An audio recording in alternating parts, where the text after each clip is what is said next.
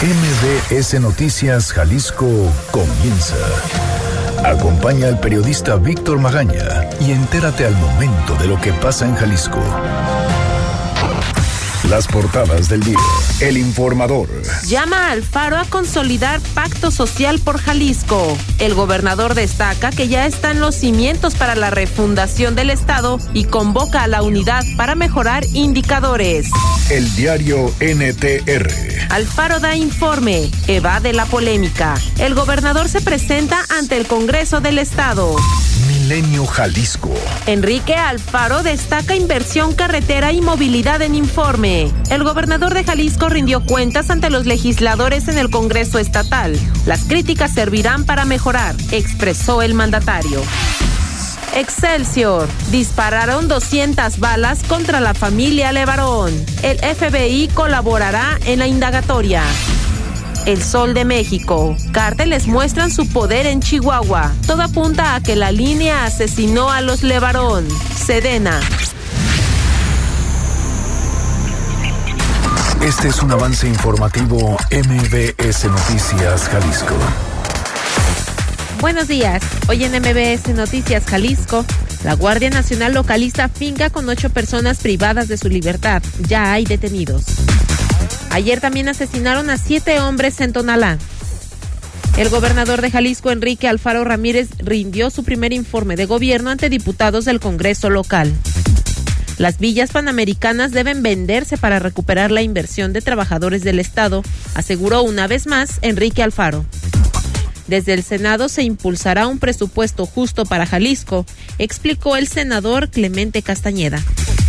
El Poder Judicial requiere 30% más de presupuesto para nuevos proyectos. Inauguran la Convención Nacional de Jefes de Bomberos en Zapopan. Llaman a las autoridades a brindar más oportunidades a las corporaciones. Ya se están planeando la pista de hielo y la villa navideña de este año en el municipio de Guadalajara. De esto y más en un momento. Muy buenos días, ¿cómo le va? Hoy es ya jueves 7 de noviembre de 2019. Erika Arriaga se encuentra en la producción de este espacio informativo y Hugo López en los controles operativos. Los teléfonos en cabina son el 36 298 248 y el 36 298 249. Las redes sociales arroba MBS Jalisco en Twitter, MBS Noticias Jalisco en Facebook y mi cuenta personal arroba semáforo en ámbar. Además le recuerdo que tenemos un canal en Telegram, usted nos encuentra como Víctor Magaña guion medio MBS. Mucha información el día de hoy, ayer rindió su primer informe de gobierno ahí en el Congreso del Estado, el gobernador de Jalisco, Enrique Alfaro Ramírez. ¿Qué fue lo que dijo? ¿Cuáles fueron los puntos más importantes que señaló en este informe de gobierno? Bueno, por supuesto, se lo vamos a platicar. Además, una tarde violenta el día de ayer en la zona metropolitana de Guadalajara. Vamos a platicar también con Macedonio Tamés Guajardo referente a este tema. Son 8 de la mañana con 59 minutos. Yo soy Víctor Magaña. ¿Qué le parece si comenzamos? Este es el Exa Reporte Vial. Convierte cada momento en familia en una historia de lujo a bordo de una de las últimas Buick Enclave 2019. Saludo con muchísimo gusto a Ivette Sánchez. Ivette, ¿cómo amanece la ciudad del día de hoy? Buenos días. Gracias, claro que sí. Muy buenos días para todo el auditorio. Vámonos hasta la zona de carretera Nogales. Si usted viene a la altura de Rancho Contento con destino hacia la ciudad de Guadalajara, encontrará tráfico intenso debido a un choque. Son dos los carriles afectados por este accidente. Por favor, se da el paso a unidades de emergencia. Se tienen también dos personas lesionadas. Choque justo fuera de la estación Santuario de los Mártires por Avenida Colón. En el sentido norte a sur deja intensa carga vehicular. Además, extreme precauciones. En el centro de Tlaquepaque, el crucero de Niños Héroes y Reforma se encuentra totalmente cerrado a la circulación por un accidente. Si usted se dirige hacia carretera a Chapala, tome las calles transversales. Este choque acaba de suceder y tomará algunos minutos. Tráfico intenso sobre Vallarta desde periférico en dirección hacia Rafael Sancio. También en este momento se nos reporta un fuerte accidente en el cruce de periférico a la altura del JB. Si usted viene con destino hacia Ciudad Judicial, encontrará tres carriles cerrados a la circulación por este motivo. Es la información del reporte. Regresamos con ustedes. Muy buenos días. Muy buenos días también para ti, Betty, como siempre, muchísimas gracias. Gracias. Experimenta el lujo de una nueva aventura en familia en la comodidad de una de las últimas Buick Enclave 2019, con bono de hasta 90 mil pesos o 12 meses sin intereses y 0% de comisión por apertura o un año de seguro gratis. Promoción válida del 1 de noviembre al 2 de diciembre de 2019. Consulta términos y condiciones en Buick.mx. El Exa Reporte Vial es presentado por... Estrena una Buick Enclave con bono de hasta 90 mil pesos o 12 meses sin intereses y 0% de comisión por apertura. Visita tu distribuidor Buick. Seguridad. La Guardia Nacional localizó ayer una finca con ocho personas privadas de su libertad. Al parecer ya hay detenidos. Erika Arriaga, ¿cómo estás? Buenos días. Buen día, Víctor. Buen día, auditorio. Así es, el fiscal del Estado, Gerardo Octavio Solís, informó sobre la localización de una bodega donde se encontraban ocho personas privadas de su libertad. Esto luego de que en la zona de Periférico Sur, en el municipio de Tlaquepaque, la Guardia Nacional hacía labores de rutina cuando surgió una persecución de un vehículo lo que llevó a los elementos a que realizaran una investigación relacionada con los hechos y donde al momento de su llegada fueron recibidos con disparos. Ya en el lugar se logró la detención de 15 personas, dos de ellos menores de edad. Además, se liberaron ocho víctimas que estaban privadas de su libertad en la bodega, entre ellas una adolescente menor de edad, una mujer mayor de nacionalidad venezolana y el resto eran varones, uno de los cuales era colombiano. Escuchemos al fiscal. Se liberaron también ocho víctimas.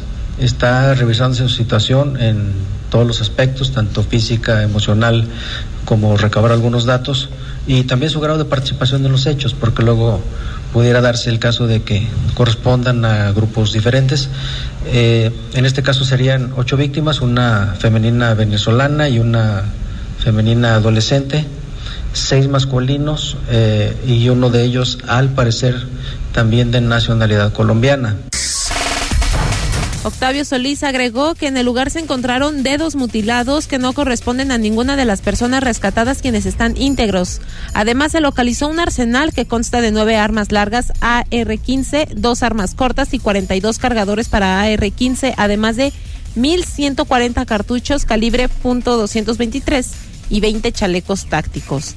Por su parte, el teniente coronel de la Guardia Nacional, Ramón Morán, explicó que el personal operativo no sufrió ningún daño a pesar de los disparos realizados y debido a que se actuó de manera inmediata el operativo, señaló, se podría calificar como exitoso.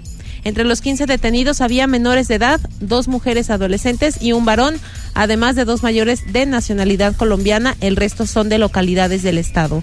Víctor, eh, señalarte también que el fiscal comentaba en la rueda de prensa que dieron ayer que empezaron a hacer también un cerco de seguridad para eh, para para ver si de casualidad eh, pudieran encontrar algunos cuerpos. No confirmó, pero dijo que iban a empezar a, a buscar. Es la información. Erika, muchísimas gracias. Gracias, buen día. Ok, y es que ayer, la primera hora, también a la primera hora en el municipio de Tonalá, se reportó el hallazgo de siete hombres ejecutados adentro de tres vehículos. Todas las víctimas presentaban múltiples heridas de impacto de arma de fuego. El fiscal estatal Gerardo Octavio Solís explicó el hallazgo. Es la localización de siete oxisos en el interior de tres vehículos, vehículos de diferente marca, de modelo más o menos reciente, por ahí en la colonia El Locotillo, en Tondalá, eh, cerca de Periférico Nuevo, al cruce con Presa de Locotillo. Eh, eh, se localizaron dentro de estos tres vehículos, en uno de ellos dos personas, en otro dos personas y en otro tres personas. En el lugar encontraron casquillos de armas de fuego calibre 45, 9 y 10 milímetros, además de tres cartuchos sin percutir. En los vehículos los hombres no portaban documentos para tratar de identificarlos. La entrevista. Bueno, nos acompaña vía telefónica el coordinador de seguridad en Jalisco, Macedonio Tamés Guajardo, para platicar sobre los índices de seguridad, de inseguridad en el estado de Jalisco, en la zona metropolitana de Guadalajara. Lo dicho también por el gobernador Enrique Alfaro Ramírez y por supuesto por los hechos sucedidos el día de ayer. Coordinador, ¿cómo está? Buenos días. ¿Qué tal, Víctor? Gusto saludarte. Buenos días, a tus órdenes. El gobernador Enrique Alfaro Ramírez hizo un informe específicamente hablando sobre seguridad hace un par de días para hablar justamente sobre el tema de cómo estamos en esta materia aquí en el estado de Jalisco. Él hablaba de ocho indicadores de delitos patrimoniales que han ido a la baja, según indicadores del Secretariado Nacional, y también aceptaba los pendientes en cuanto al tema de los homicidios. ¿Cómo vamos, coordinador, y lo hemos platicado en algunas otras ocasiones con usted, cómo vamos en este sentido? Mira, Víctor, la estrategia eh, está dando resultados paulatinamente y es esperanzadora, lo cual nos hace decir que vamos por el buen camino y seguiremos así con los ajustes diarios que nos marca la circunstancia. Bueno, antes de entrar, porque esto lo planeamos desde mucho antes, vimos que lo que más afectaba a la sociedad jalisciense en su vida cotidiana, en su persona, eran los delitos patrimoniales, robo a personas, a los robo a casa habitación, robo a vehículo, robo a cuenta viente, robo a negocio. Entonces nos concentramos en esos, nos analizamos todos los días y es lo que presentamos el lunes en cuanto a que han, se han reducido en un promedio 30-31% de cuando entramos ahora. Obviamente no estamos satisfechos, queremos bajarlos aún más, por eso la percepción todavía no se tiene en otro sentido, porque persisten, además queda la ingrata sensación de tanto tiempo con tanta incidencia, pero eh, vamos bien en, ese sentido de que el patrimonial es abajo del 30-31%. La suma de todos los delitos ha bajado un 20%. Ya sé, para tu auditorio esas cifras son en abstracto, ¿no? Pero tiene uno que tener alguna referencia la referencia viene de carpetas de investigación avaladas por eh, el colectivo Jalisco Cómo Vamos y por universidades y obviamente por el Sistema Nacional de Seguridad, en donde reconocemos que no hemos avanzado es en el tema de homicidios. ¿Por qué? Porque es un tema muy complejo, es un tema que tiene que ver con el crimen organizado. Lo dijo el gobernador el lunes, te lo reitero en este momento, entre 70 y 80% de los homicidios vienen de crimen organizado, que es de competencia federal, que necesitamos el concurso federal para combatirlo. Y te voy a dar un ejemplo. Ayer los homicidios más aparatosos que hubo, los siete de, de Tonalá y los de la noche en un centro comercial en, en tienen todas las características de ser de crimen organizado. Entonces va a ser el abordaje y va a intervenir la federación. Pero por otro lado te cuento la buena noticia de ayer a, raíz del patrullaje de la Guardia Nacional, de su estado de alerta, de búsqueda de indicios, se detuvieron a, a 15 presuntos delincuentes que custodiaban una casa de seguridad donde tenían ocho secuestrados, armas, chalecos antibalas, este, instrumentos eh, de agresión, etcétera, ¿no? Entonces, frente a la realidad de que hay hay homicidios derivados del crimen, también hay resultados como que ayer mismo anunciamos el fiscal y yo por la tarde. Un coordinador, ahí nos llama la atención y lo hemos platicado también aquí en algunas otras ocasiones, el tema es, es justo estas aseveraciones de 70% de los homicidios están vinculados al crimen organizado según las, las carpetas de investigación abiertas. Hay un 30% que no. Así es. Así es, claro, es el, esos crímenes pasionales ¿no? que existen en toda sociedad, que se están investigando y se están este, procesando. Mira, el informe incluye una parte... Perdón, perdón, coordinador, ¿cómo, cómo crímenes pasionales? Pero, perdón. ¿Cómo crímenes pasionales? Sí, crímenes derivados de las pasiones humanas, de rencor, odio, celos, este, rivalidades, ¿no?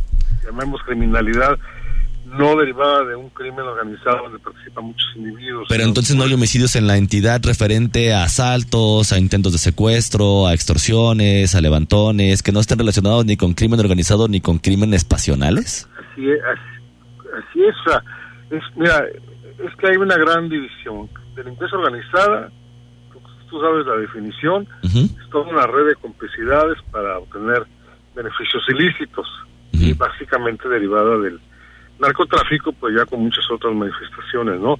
Eso da, eh, como dijimos, entre el 70 y 80% de los crímenes.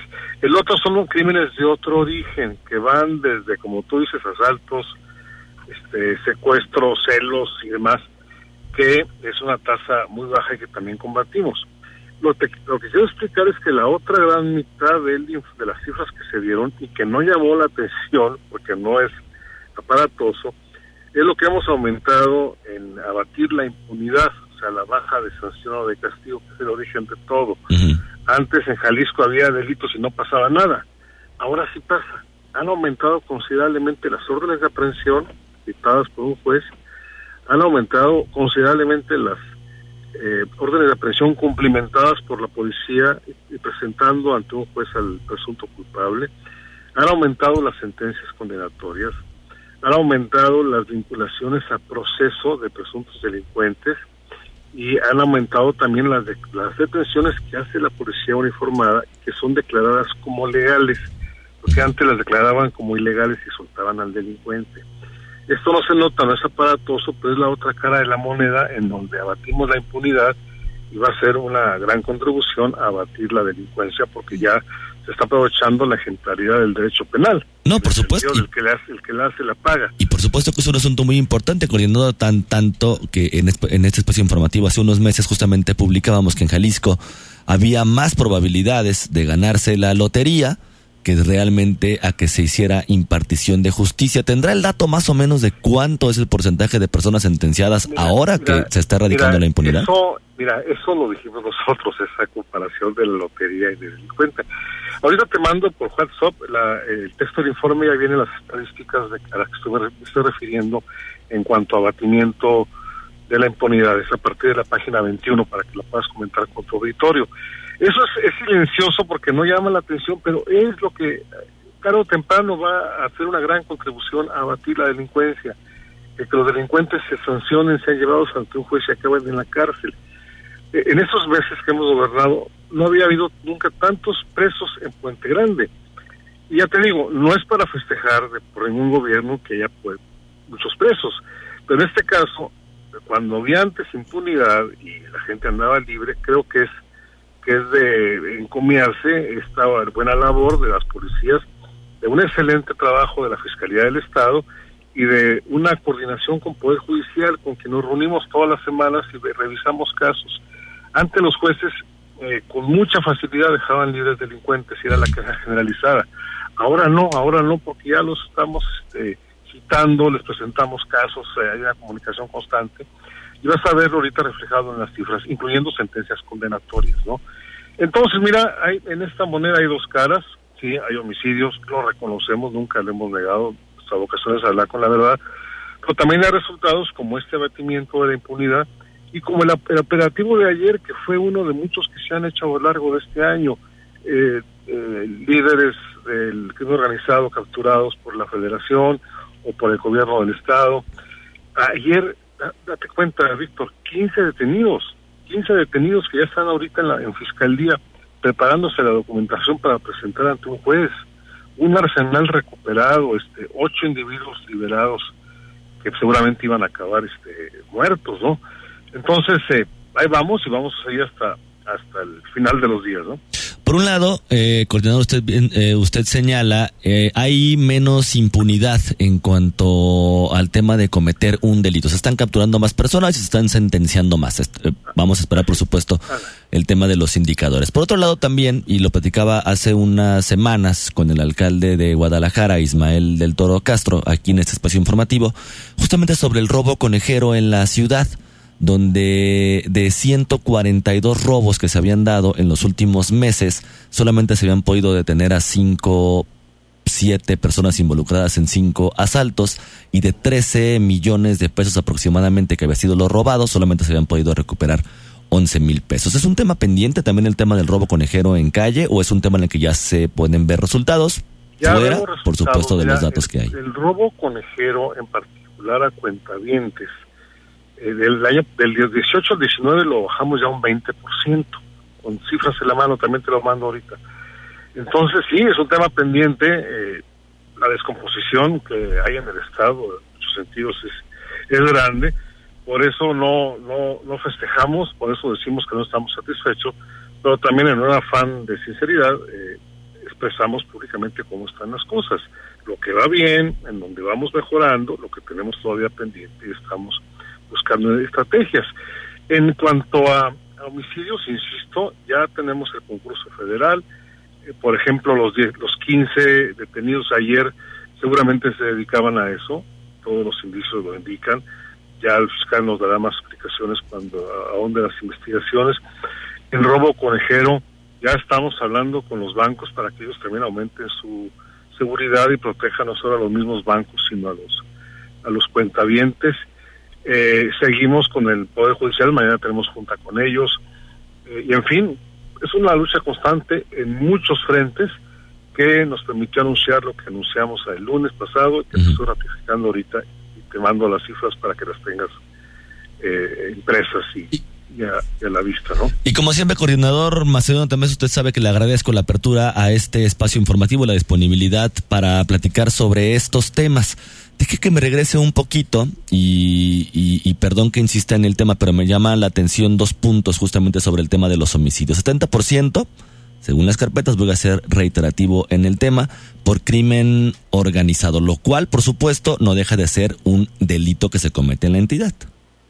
Sí, claro, claro, por supuesto. No lo, no lo negamos, ¿no? es un cálculo aproximado entre 70 y 80 por el crimen organizado. Le pregunto y usted lo sabe, le pregunto y usted lo sabe bien, coordinador, porque no es la primera vez que se escucha este discurso en Jalisco, ¿no? Se escuchó con Aristóteles Sandoval, se escuchó con Emilio González Márquez, se escuchó con diferentes administraciones y que también se ha escuchado a nivel federal. Pareciera, corríjame si estoy equivocado, pareciera que, pareciera que este discurso, no, voy a entrar en el tema de la revictimización, porque también lo platicamos en alguna otra ocasión donde, donde decía que incluso hasta los funcionarios podrían ser las víctimas, sino eh, el hecho de que pareciera que es un discurso un tanto simplista quizá para lavarse un poco las manos de decir, bueno, se están matando entre ellos, pues que lo hagan. Al final eh, el gobierno no tiene responsabilidad.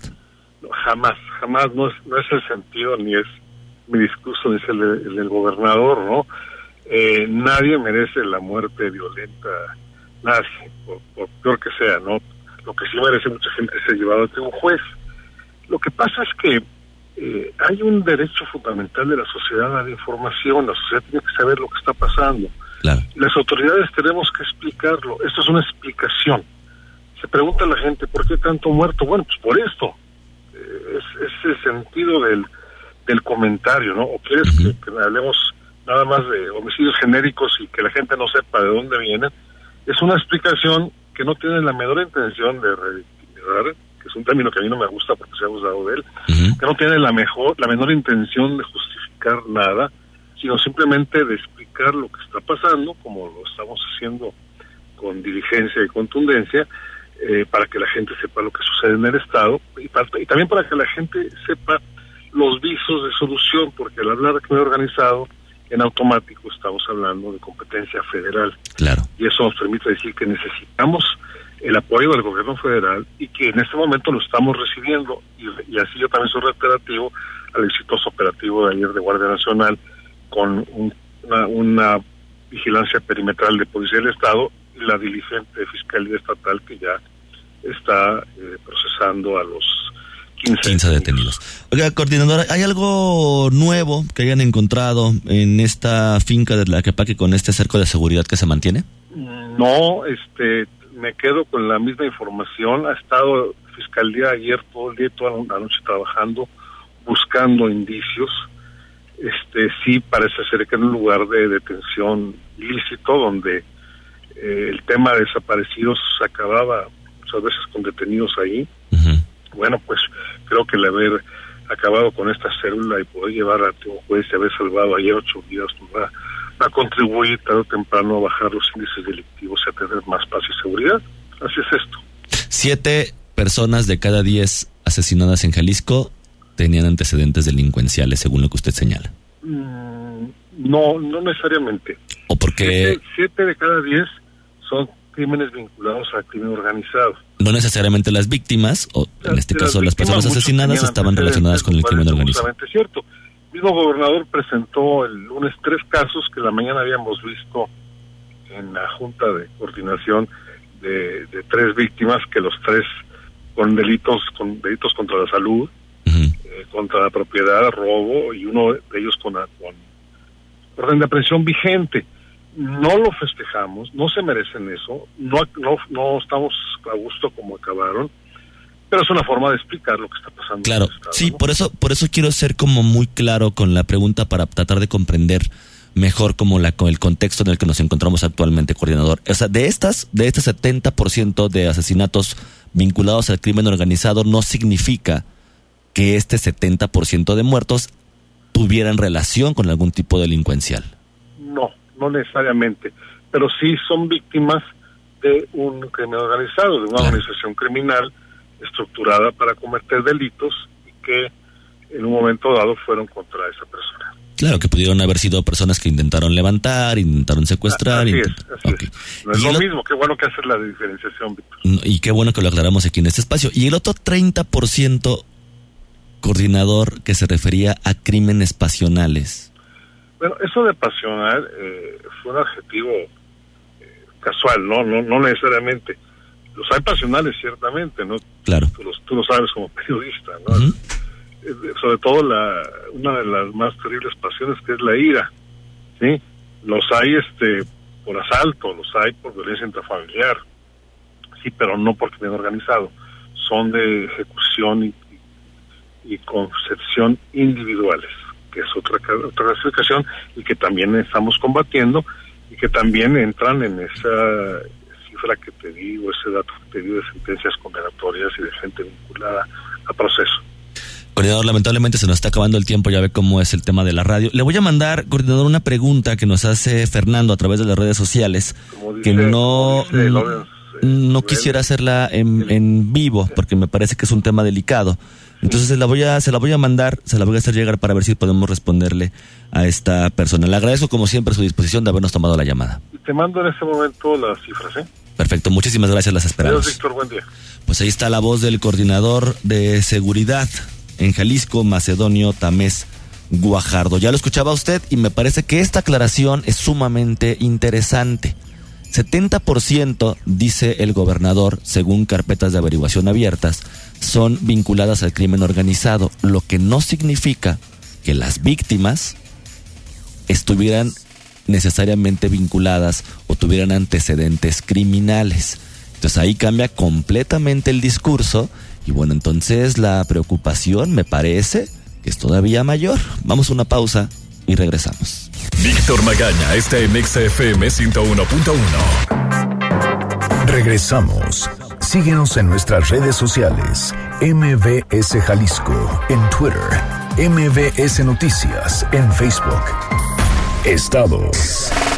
Ayer, el gobernador de Jalisco, Enrique Alfaro Ramírez, rindió su primer informe de gobierno de esta administración y justificó algunos temas polémicos. Fátima Aguilar, ¿cómo estás? Buenos días. Buenos días, Víctor. Saludos para ti, para el auditorio. Así es, la venta de la Villa Panamericana, la contratación de a toda máquina, el aumento de casos de dengue y el incremento de la tarifa del transporte público son asuntos en los que el gobernador Enrique Alfaro Ramírez se deslindó de tener alguna responsabilidad o de haber incurrido en omisiones e irregularidades. Al rendir su informe ante el Congreso de Jalisco, Alfaro Ramírez abordó estos temas polémicos que enmarcaron su primer año de gobierno al frente del Estado eh, sobre la venta de las villas panamericanas a un desarrollador inmobiliario eh, insistió en que no fueron hechas durante su administración y que priorizó la recuperación del dinero de los trabajadores. Eh, con ello se prevé obtener 589 millones de pesos. También eh, defendía el programa de a toda máquina, que contempla, como sabemos, el arrendamiento de maquinaria para municipios y ante los cuestionamientos sobre la licitación del mismo, acusó que se quiere politizar uno de los proyectos más importantes para su administración. Aquí parte de lo que mencionamos. Se hizo una licitación como se debía y no tengo nada de qué avergonzarme ni qué esconder. En lo personal, sostengo un principio que le escuché a Andrés Manuel López Obrador y que nunca se me va a olvidar. De mí pueden decirme muchas cosas. Él decía siempre, una frase que me encantaba. Decían, me podrán decir peje, pero no lagarto. A mí me podrán decir todo, pero no ratero. Bueno, pues con esa justificación eh, eh, abordaba el tema de toda máquina. También aseveró que ante la Contraloría se hizo la investigación correspondiente, los resultados ya fueron dados a conocer. En el tema del dengue, en el aumento de los casos, nuevamente lo atribuye a este cambio en el serotipo del mosquito, de tal manera que su administración hizo lo que le tocaba con una inversión de 116 millones de pesos en programas de prevención y aumento en la plantilla de personal para fumigaciones. Incluso ahí en el Congreso pidió a sus opositores no politizar ni culpar a su gobierno con acusaciones de que se dejó de hacer algo para prevenir este incremento. En esta parte de su, discurso también aprovechó para reclamar a la Secretaría de Salud Federal la retención de 1.300 millones de pesos que le corresponden a Jalisco. Escuchemos cómo lo comentaba. Es increíble, pero cierto. Y es un grave error y lo digo, así como le echo porras a muchos secretarios del gobierno federal, también lo digo con toda claridad, el trabajo que ha hecho la Secretaría de Salud es una vergüenza. La Secretaría de Salud federal, porque no es posible que por un asunto burocrático nos tengan atorados los recursos por 1.300 millones, cuando Jalisco está haciendo un esfuerzo. En este caso, solamente para acreditación, invertimos este año 518 millones de pesos. Y bueno, en el aumento del transporte público fue justificado por Alfaro Ramírez con el argumento de que no fue una autorización de este gobierno. Dice que a 11 meses eh, de su administración ya existen avances en el mejoramiento de este servicio. Escuchemos. Tuvimos que aplicar la tarifa, por cierto, aprobada antes de que yo fuera gobernador para el transporte público cuando se cumpliera el principio de que estuvieran integrados en ruta empresa. A nadie, a ningún gobernante le gusta tomar esas decisiones. Yo voy a arreglar el transporte público y le pido a los calicienses su comprensión, su comprensión de que estas medidas son parte de un ajuste integral porque no se podía seguir operando con una tarifa como la que se tenía. Esa es la realidad. Íbamos a reventar. Las... Bueno, también recordaba que ya se concluyó el reordenamiento del transporte público, eh, además de que para enero se espera tener todas las unidades eh, con el sistema de prepago y comenzar con la renovación de unidades. Para eso el gobierno destinó en el presupuesto de 2020 500 millones de pesos a fin de apoyar a transportistas en esta tarea y así abordó, como les digo, los temas polémicos de su primer año de administración. Eh, temas de seguridad y desaparecidos ya no fueron eh, contemplados en este informe ante el Congreso y los había dado previamente pero en el mensaje del gobernador de casi hora y media se presumieron avances en educación, en medio ambiente, turismo, desarrollo económico, finanzas, igualdad de género, participación ciudadana y entre otros. a los diputados incluso también les agradecía la aprobación de la reforma al Poder Judicial y, al, y la del constituyente, que dijo va a ser la base para los cambios que pretende su gobierno en todos estos cinco años, cinco años que le quedan de gobierno y bueno, nada más de como contexto comentarles que ayer el Congreso del Estado no estuvo cercado en el informe de gobierno, simplemente había eh, mucha seguridad, algunos policías y al frente por la puerta de Hidalgo nada más había una valla de policías viales y en ese entorno se desarrolló el primer informe con una manifestación pequeña que reclamaba precisamente el aumento del transporte público, la venta de las villas eh, pero fue una manifestación eh, un poco desangelada y así transcurrió el informe del gobernador. Fátima, muchísimas gracias. Buen día. Muy buenos días también para ti. Y en la asistencia justamente del gobernador Enrique Alfaro Ramírez ahí al Congreso del Estado para rendir su primer informe de gobierno, las diputadas del PRI y Morena recalcaron los pendientes del Ejecutivo y también señalaron los errores que consideran se han cometido desde este poder. La coordinadora de Morena, Erika Pérez García, dijo que ya ve resultados pobres en esta administración y temas como la gobernanza, la participación ciudadana, así como la apertura al diálogo, que siguen todavía en el papel, además de haber hecho un ejercicio de imposición ahí en el Congreso del Estado. Son nueve de la mañana con 34 minutos. Vamos a hacer una pausa y regresamos, por supuesto, con más información. Víctor Magaña, en Noticias MBS Jalisco, por XFM 101.1. Estamos de vuelta con la información más importante a nivel local. La ciudad. Las vigas panamericanas deben venderse para recuperar la inversión de los trabajadores del Estado, insiste una vez más Enrique Alfaro Ramírez. Adrián Montiel, ¿cómo estás? Buenos días. Muy bien, Víctor, muy buenos días para ti, también para el auditorio. El gobernador de Jalisco, Enrique Alfaro, confirmó que para recuperar la inversión de las villas panamericanas en la zona del Bajío, en Zapopan, deberá continuar con el proceso de venta acompañada con las medidas de protección ambiental. Sin embargo, el presidente municipal de Zapopan, Pablo Lemos, reiteró que no otorgará la habitabilidad. En su primer informe de gobierno, Enrique Alfaro dejó claro que las villas se habitarán para recuperar la inversión. Escuchemos. ¿Qué hacíamos con las villas? ¿Derrumbarlas? Nada más que alguien me tendría que explicar cómo se le iba a pagar a los trabajadores de todos el dinero que se había invertido en esas villas. Ya estaban hechas y muy probablemente el daño ambiental no se hubiera revertido. Nosotros lo que hicimos fue simplemente terminar esa historia. La justificación, como lo ha hecho anteriormente, fue que las villas fueron una herencia de pasadas administraciones que aplicaron recursos de manera errónea del Instituto de Pensiones del Estado y continúa explicando. Escuchemos. Las villas panamericanas, como si yo hubiera hecho las villas panamericanas. Las villas panamericanas se hicieron hace mucho y fue un grave error. Comparto la visión. Lastimaron a la ciudad. Las villas panamericanas se iban a hacer aquí en el Parque Morelos y se tomó otra decisión y se equivocó el rumbo. Pero las vías panamericanas ya están ahí.